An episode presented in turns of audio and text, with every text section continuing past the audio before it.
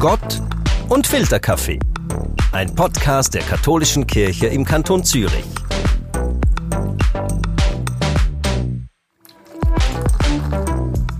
Der tägliche Gang zur Kaffeemaschine am Morgen, Anstoßen am Abend mit dem Feierabendbier oder Kerzen anzünden in der Kirche.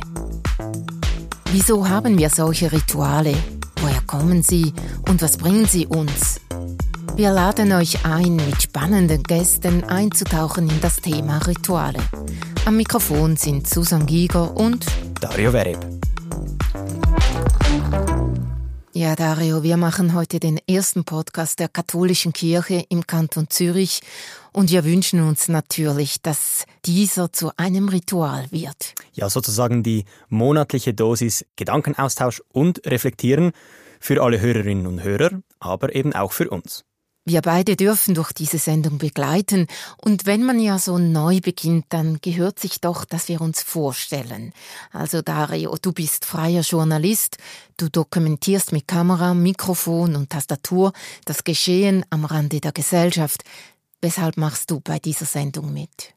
Ja, Religion ist für mich auch ein Gesellschaftsthema, über das man viel mehr lesen, sprechen und hören sollte. Und es ist auch zum Reflektieren für mich selbst, denn ich bin selber Katholik, aber nicht praktizierender. Und ja, hier regt mich natürlich das Gespräch an, mir selbst auf den Zahn zu fühlen. Und jetzt natürlich die Frage, wie ist es bei dir, Susanne? Ich meine, du moderierst sonst Anlässe, dozierst, gibst Medientrainings, bist Verwaltungsrätin und Stiftungsrätin. Und jetzt noch mein Gespänli bei Gott und Filterkaffee. Wieso moderierst du diesen Podcast?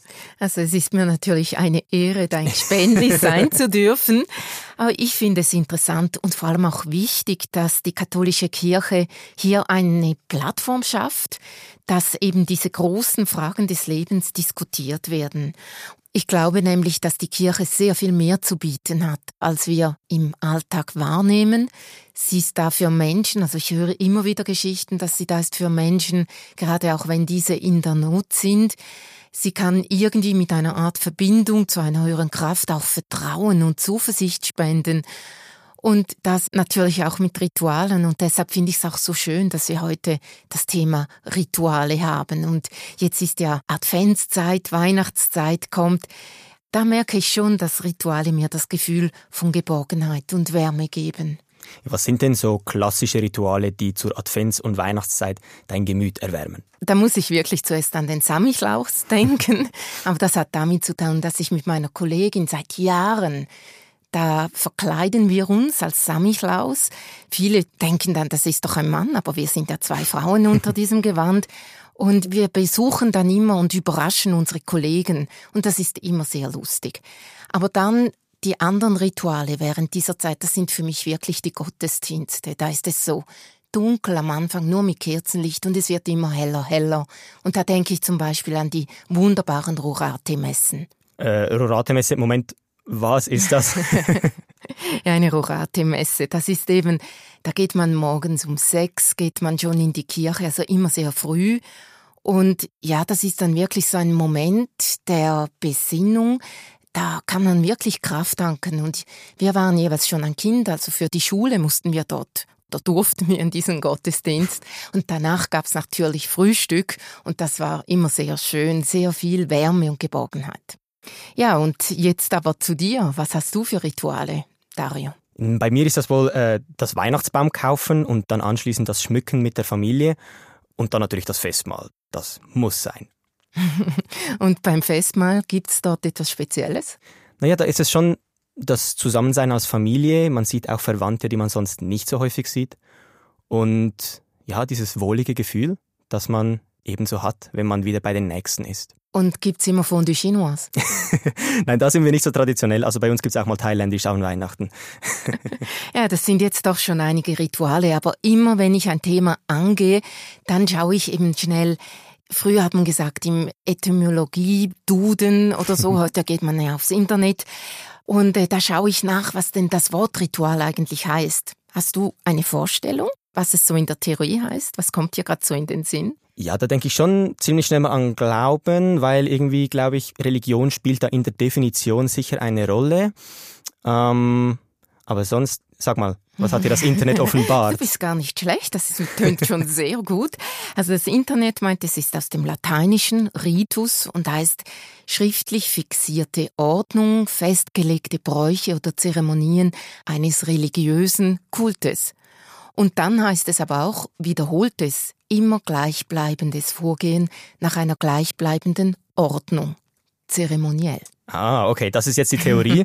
Und jetzt schauen wir doch mal, wie das in, in der Praxis so ausgelebt wird, wie das in der Praxis tönt. Ich bin dafür auf die Straßen von Zürich, äh, in ganz Zürich unterwegs gewesen, habe die Leute gefragt, was sie denn so für Rituale haben. Und da ist so einiges zusammengekommen. Also zum einen, ich habe jetzt ein bisschen angefangen zu meditieren und dort habe ich auch gemerkt, es hilft mega, so eine Regelmäßigkeit drin zu haben und man versucht es halt wie jeden Tag. Bei uns in der Familie haben wir jeden Sonntag zusammen gebruncht. Ich weiß nicht, wie viele andere Familien das machen, aber das ist schon fast ein bisschen, also ich, ich habe einfach gewusst, dass, wenn ich daheim bin, dann gibt es am Sonntag Brunch. Das ist mein grösstes Ritual, dass ich jeden Morgen turne, bevor ich aufstehe. Das ist ein Ritual, ja. das ich Alltag habe fast. Turnen am Morgen, das ist auch so, oder? Ja, aber, aber sonst ist auch, man sich freut, so, ja. Kaffee und Kollegen zum Abschalten. Für mich ist das zum Oberfahren. Ja, ein gutes Mittagessen ist extrem wichtig gekocht von meiner Frau. Hervorragend. Immer ein Erlebnis, ein Highlight des Tages. Daheim machen wir viel Sport. Wir gehen viel Fahrrad fahren. Wir gehen gerne in den Wald spazieren, Wanderungen machen. Natur. Äh, Natur also ist nicht uns nur ganz, Städtereise, sondern auch Natur. Ist uns ganz wichtig. Ja, dann gab es noch zwei, die mir besonders gut gefallen haben. Die einen haben mich einfach echt überrascht und auf dem linken Fuße erwischt. Also wir gehen alle zusammen in eine Klasse und irgendwie hat sich so ergeben, dass wir irgendwie immer die Letzten sind im Schulzimmer. darum hat sich darum hat sich auch ein bisschen ergeben, dass wir uns kennengelernt haben. Und jetzt haben wir so einen Spruch und immer wenn wir die Letzten sind im Schulzimmer, dann sagt, sagt jemand so, wer sind die Letzten? Wir sind die Letzten. Wer hat es gedacht? Wir haben es gedacht. Und die andere Aussage, die mir auch sehr am Herzen liegt, ist von Franziska Drissen-Redding. Das ist die Präsidentin des Synodalrates der katholischen Kirche im Kanton Zürich, also die oberste Katholikin im Kanton sozusagen. Ich blicke jetzt da zurück. Äh, meine Kinder, die sind unterdessen erwachsen, aber was wir da zum Beispiel für ein Ritual hatten, war die Tea Time. Das heißt, unsere Kinder waren nicht alle so begeistert vom Bücherlesen und man musste sich einen Weg suchen, wie wir das jetzt hinkriegen. Und so haben mein Mann und ich entschieden, dass wir das mit einer Tea Time verbinden, wo die Kinder alle Kissen vom ganzen Haus zusammenbringen durften, ein Buch lesen durften und dazu gab es natürlich noch ein bisschen Süßigkeiten und einen schönen Tee.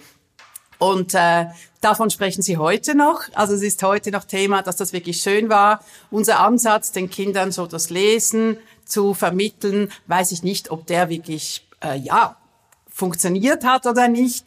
Aber die Freude daran und die Erinnerung an diese Tea Time, die ist hier. Und ich denke, besonders im Familienalltag sind solche Rituale wunderbar, vielleicht sogar auch heilsam. Heilsame Rituale, das motiviert irgendwie, um mehr zu hören. Offenbar haben solche Bräuche die Gabe, uns sicher und geborgen zu fühlen und uns Struktur und Ordnung zu schenken. Vielen Dank, Dario, dass du uns schon einen ersten Einblick ins Thema gegeben hast.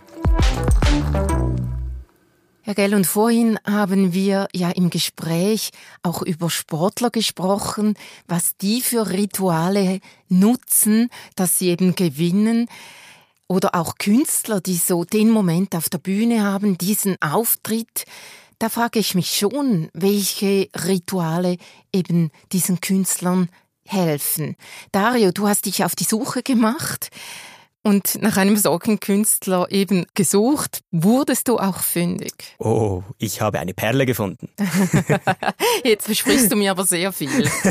ja, ich habe mit äh, Mark Sway, dem berühmten Schweizer Musiker, unterhalten. Und er ist einer dieser Künstler, den ich noch von Bravo Hits CDs kenne. Äh, Severina zum Beispiel, ein super Track.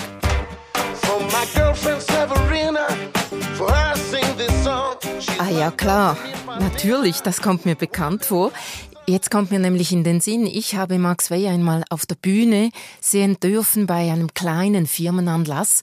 Da hat er sozusagen ähm, ja so einen Freundschaftsdienst gemacht diesem Chef gegenüber, aber ganz allgemein. Er kam so offen und so natürlich und sympathisch kam er mir entgegen. Da freue ich mich nun wirklich auf deine Erzählungen und deine Erkenntnisse. Ich fand ihn auch am Interview extrem sympathisch und er war super gut vorbereitet und hat mir echt eine ganze Palette an äh, Ritualen offenbart, die er vor Konzerten immer so praktiziert. Also tatsächlich ähm, sind Rituale ein wichtiger Bestandteil ähm, von, von, von meinem Konzertablauf, jetzt äh, auch von meinem Musikerdasein, aber ähm, ganz ähm, fest trifft das zu auf Konzerte. Und ähm, also wir können vielleicht mal einige durchgehen, dass man auch ein bisschen versteht, was denn unsere Rituale sind. Zum einen ist es für uns ganz wichtig, dass wir aus unseren Kleidern rausgehen, aus unseren Alltagskleidern und in die Bühnenklamotten steigen. So, das auch zum in, als Symbol, dass man sein öffnet, also sein, sein privates Leben für einen Moment äh, abgibt an der Garderobe und sich bereit macht für ähm, auf die Bühne zu gehen so. Ja, frische Kleider, um auf die Bühne zu gehen. Das kann ich mir echt vorstellen, dass das etwas bewirkt. Ja, aber ich wollte dann natürlich wissen, was ihm denn so ein Ritual bringt, konkret. Ein Ritual erfüllt immer einen Zweck. Also ich glaube, das Ritual dient dazu, von, als wäre es eine Tür, die man öffnet, um in eine andere Welt zu kommen. Und von einer Welt in die andere zu gehen, ist die Ritual die Tür und den Weg, den man gibt. So. Und ich finde Rituale, die haben immer einen Zweck. Also ein Ritual ist für mich ganz klar ein Mittel zum Zweck. Das heißt, bei Kindern und im Schlafen ist es, ist es der Zweck, ist, dass man eine Sicherheit schafft und eine Geborgenheit schafft. Ähm, es gibt es gibt manchmal finde ich auch äh, eine Ordnung zu schaffen. Viele viele ähm, Rituale haben die äh, schaffen auch eine gewisse Ordnung. Viele Rituale bringen Menschen zusammen. Ja, und genau das macht Mark Sway auch, wenn sie vor einem Konzert zusammen essen. Das machen sie nämlich immer vor einem Auftritt. Der eine kommt ja schließlich vom Zahnarzt, der andere vielleicht vom Versichertengespräch und das gemeinsame Essen bringt sie auf den gemeinsamen Nenner. Es gibt zwei Faktoren. Das erste ist, wir haben was Gemeinsames, was wir machen. Etwas, das wir zu diesem Zeitpunkt gemeinsam erleben. Und das Essen hat natürlich diesen Nebeneffekt, dass man durch das Essen auch ein Gefühl von Geborgenheit und Gemeinsamkeit bekommt. Also das Mittel zum Zweck ist das Essen, aber der Sinn hinter dem Ritual ist, dass wir uns kalibrieren und eins werden, dass wir als Einheit nachher auf die Bühne kommen ja, die Kleider, das Essen und dann geben sie sich vor dem Konzert auch noch die Hand. Das sind einige von Mark Sways Ritualen vor seinem Auftritt, über die wir zusammen gesprochen haben. Tönt alles gut, aber jetzt kommt noch etwas ganz anderes. Ich finde, Rituale haben eine unfassbare Kraft.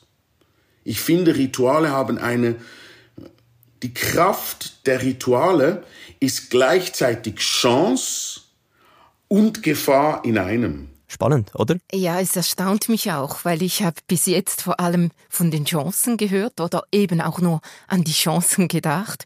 An welche Gefahren denkt er denn? Ja, mich hat das zuerst natürlich auch erstaunt. Es hat aber definitiv etwas Wahres und Mark Sway erklärt das so. Und ich finde das das Gefährliche. Ich finde so, ein Ritual soll dafür äh, da sein, Menschen zusammenzuführen. Es könnte aber auch missbraucht werden, Menschen auseinanderzuführen und sie nur dazu einen und andere auszuschließen. Ich finde die, die Dualität der Rituale, überall wo eine Kraft ist, liegt auch eine Gefahr dahinter. Und ich glaube, man muss sich dieser Kraft und dieser ähm, Gefahr von Ritualen sehr bewusst sein. Also dann verstehe ich richtig, die Kraft, das gemeinsame Essen, das Miteinandersein, das Verbinden. Aber gleichzeitig kann es andere ausschließen oder es kann eben auch blockieren oder eben die ganze Situation starr machen, dass wenn das Essen nicht stattfindet, dass dann die Band gar nicht mehr auf der Bühne performen oder, ja, wie sagt man, eben auf der Bühne erfolgreich sein kann, oder? Also Das ist so, dass wenn das Ritual eben abhängig macht, das meint er wohl, oder? Genau, das Ritual soll erleichtern, aber eben nicht starr machen. Und mit dem Essen fällt ja der Auftritt für sie leichter. Aber wenn die jetzt nicht mehr aufeinander abgestimmt sein können, nur weil sie nicht davor gemeinsam gegessen haben, dann ist das Ritual mehr Problem als Recht. Ich habe darüber übrigens auch mit Salome Müller gesprochen. Ah, du meinst Salome Müller, die äh, bekannte Journalistin, die sich gerne mit Menschen und den großen Lebensfragen auseinandersetzt, oder? Richtig. Die 34-Jährige äh, hat nämlich Philosophie und Literatur studiert und ist jetzt selbstständige Journalistin und Autorin. Und interessanterweise hat auch sie im Gespräch relativ schnell auf die Gefahren von Ritualen hingewiesen. Also ich denke da an Menschen, die, die sich Regeln und Abläufe auferlegen und die dann unbedingt diese Regeln und Abläufe einhalten wollen und daraus vielleicht einen Zwang entwickeln dann ist das Leben ja beeinträchtigt. Also wenn ich nicht rausgehen kann, wenn ich nicht siebenmal meine Hände gewaschen habe und dann merke, ach, ich habe irgendwas falsch gemacht, ich muss noch ein achtes Mal meine Hände waschen, dann ist das etwas, das mein Leben beeinträchtigt und im besten Fall erleichtern uns Rituale das Leben. Und natürlich können Rituale auch ausschließend sein. Also man definiert sich als Gruppe über bestimmte Verhaltensweisen. Ich denke da an zum Beispiel Verbindungen, Studentenverbindungen und die können dann auch einen Druck auferlegen an die Mitglieder. Also muss man da wie bei allem ist wie ein Missbrauch oder eine Eigendynamik natürlich auch möglich. Das ist schon überraschend, wie sowohl Max Way als auch Salome Müller beide auf diese Gefahren hinweisen. Aber es zeigt für mich eben auch, wie wichtig es ist, dass man sich dessen bewusst ist. Aber bleiben wir nun noch ein bisschen bei Salome Müller. Welche Bedeutung haben denn Rituale für Sie? Ja, sie sieht die Gefahren, aber die positive Wirkung von Ritualen, die überwiegt natürlich ganz klar.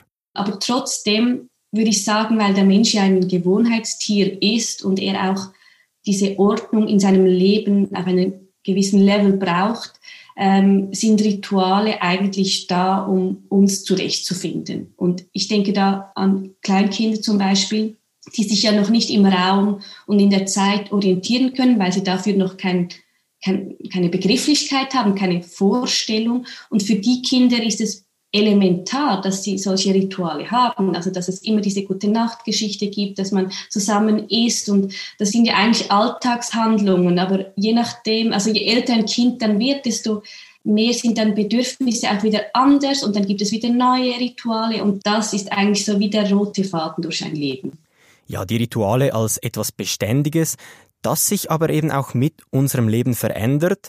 Und beim Gespräch über diesen roten Faden des Lebens habe ich gemerkt, guckt man schon fast automatisch auch auf Religion zu sprechen.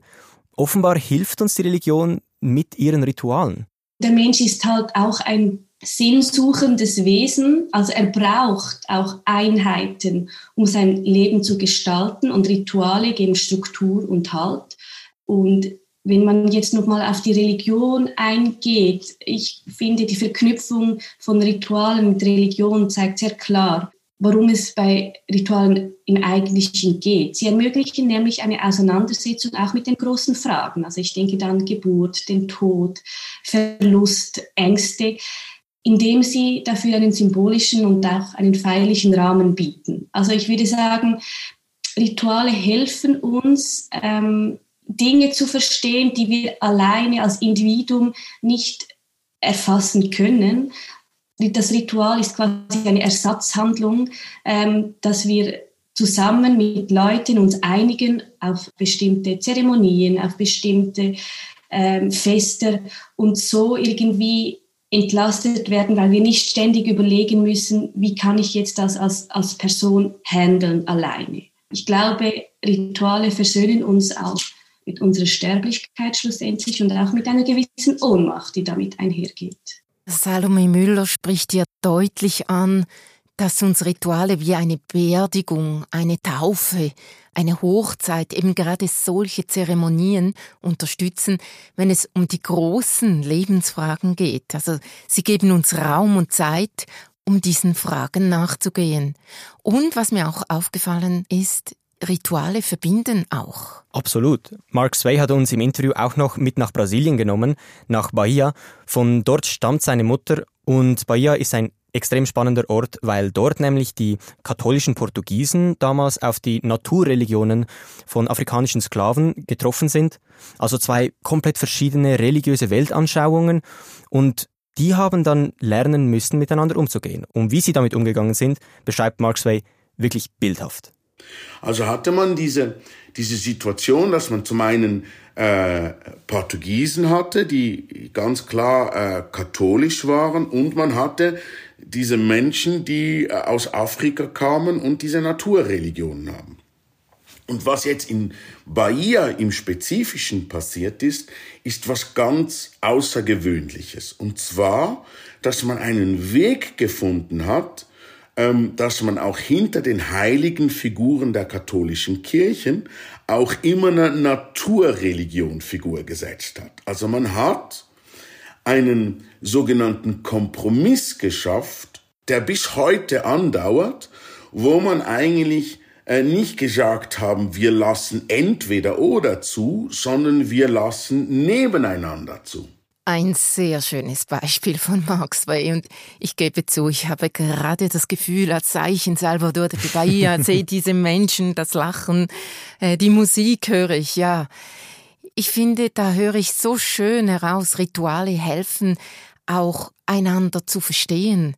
Und wenn wir unser sicher sind, also das wollte, glaube ich, Max Way auch sagen, wenn wir unser sicher sind, dann fällt es uns auch leichter, andere Traditionen, aber auch Modernes zu akzeptieren und zu integrieren. Und was übrigens in Brasilien gilt, gilt auch hier in Zürich. Das fiel mir auf, als ich mit der obersten Katholikin des Kantons gesprochen habe, Franziska Drissen-Redding. Das war ihr sehr wichtig zu betonen.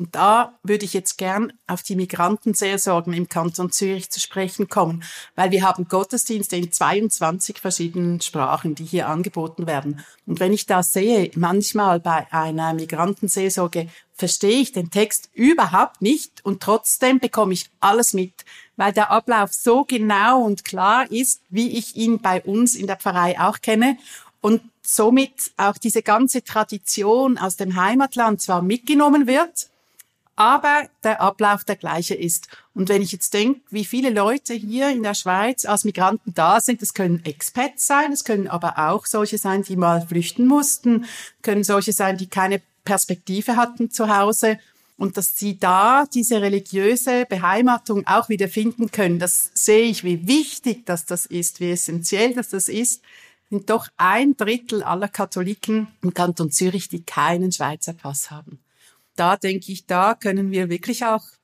was anbieten, was uns allen hilft. Rituale, Verständnis, Heimat. So, Dario, jetzt ist es Zeit für eine Tasse Filterkaffee, damit wir diese Denkanstöße auch so richtig schön setzen lassen können. Ja, und dann danken wir euch allen fürs Zuhören, Mitdenken und Mitmachen und wir hören uns wieder in einem Monat schöne Adventszeit, frohe Weihnacht und ein gutes Neues. Gott und Filterkaffee. Ein Podcast der katholischen Kirche im Kanton Zürich.